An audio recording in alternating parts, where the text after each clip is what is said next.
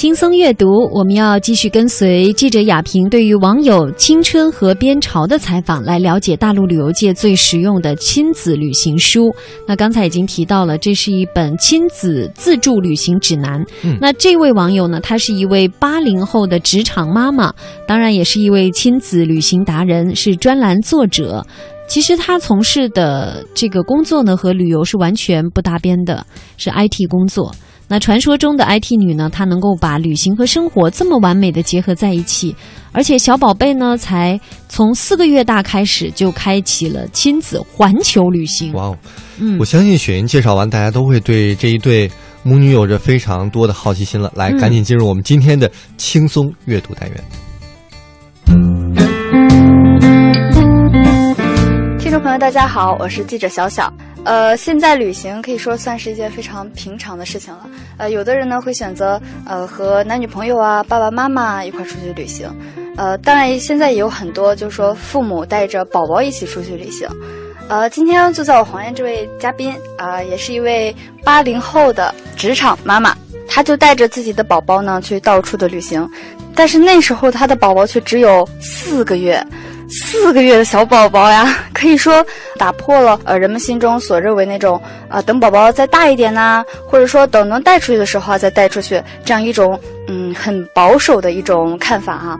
呃，而且呢，他经过这些旅行之后呢，给我们呈现出了一本书，叫做《亲子自助旅行指南》。嗯，这本书真的是非常的实用。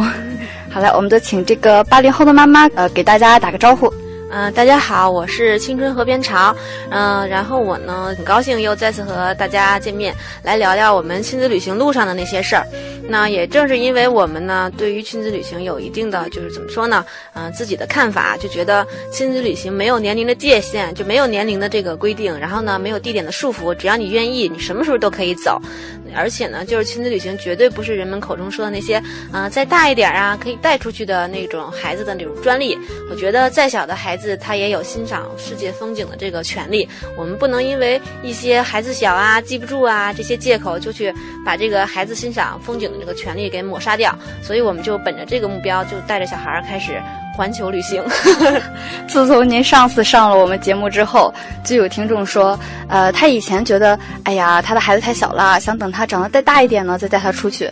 然后自从听了您说这个事儿之后啊，他就决定了，立马带着孩子出去。可以说您是祸害了我们好多的家长们，带坏了他们。呃，您一共带着他去了几个地方？呃，其实我们带他现在有去了差不多不到快十个国家了，然后外面呢，嗯、然后国内呢有还有七个省没有去过，其他的就是足迹就经典的地方已经去过了，而且就是基本上我们走都是走深度游的那种，就是不带孩子去走马观花，然后在旅行当中就是发现小孩子的变化，还有我们之间这些亲子关系的这种融合呀，觉得收获还是真的很大的，就是。嗯，很多朋友有时候会问我说：“哎呀，小孩子生病了怎么办呀？然后你那样多折腾他呀。”其实，嗯，就是细想来啊，作为爸爸妈妈的我们，就是我们也是职场父母嘛。比如说你在上班的途中，你肯定也会担心家里老人照顾的好不好呀，然后孩子可能今天哪里有没有不舒服呀？其实这种担心就从来没有停止过。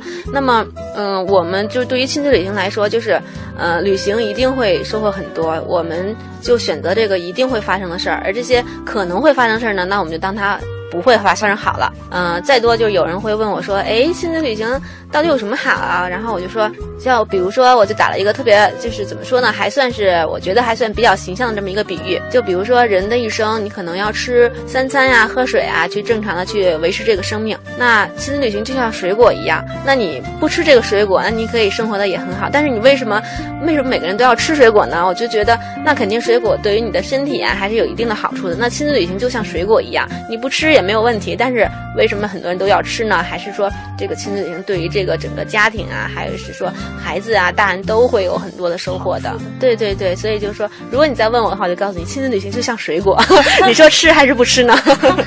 这是要吃的，水果一定要吃。对对对对，其实就是这样的。呃，当时带宝宝出去是四个月才，对对对，他现在是三岁，三岁刚满三岁。对对对。那么小的带他出去了，那他的爷爷奶奶、姥姥们他们会答应带出去了？其实我们第一次亲子游呢，就是还是呃想着，就是因为那会儿也是还没有上班嘛，还在那个带小孩的过程当中。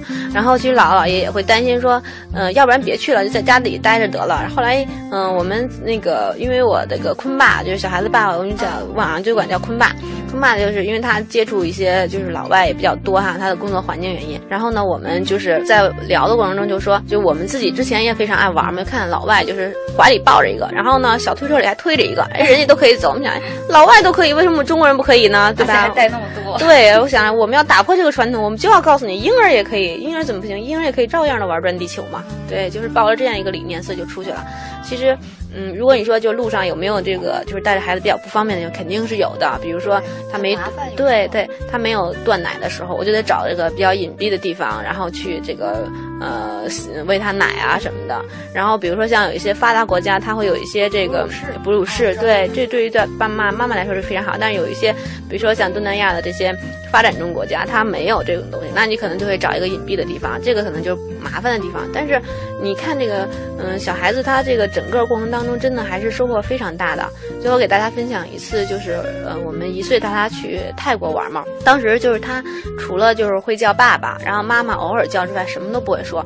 当时我就特别担心这孩子不会说话，因为按理来说就是一岁多的小孩啊，就除了爸爸妈妈之外，他还会叫一些其他人的，比如说发个字的音是没有问题的。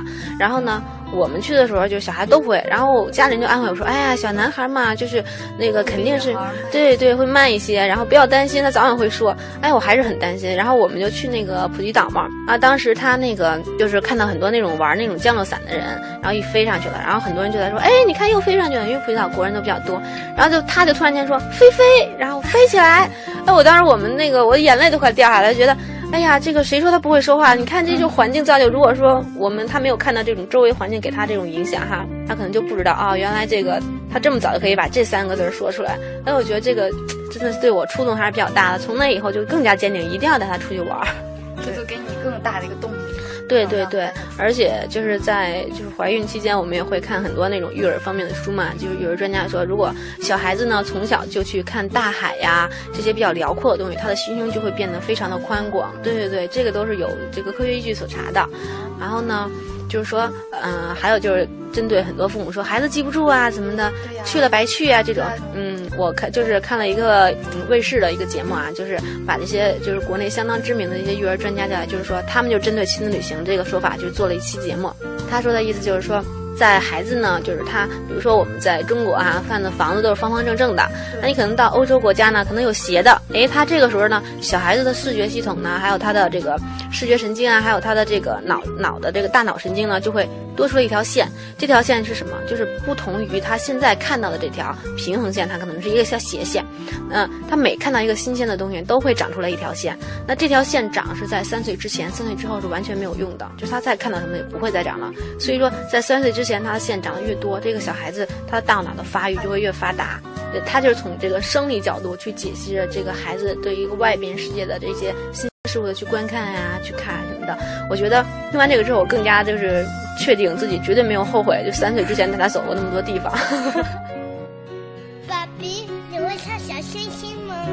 不会呀、那我教你好了。好啊。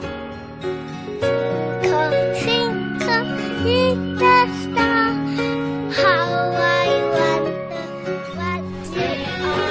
有跑调哦。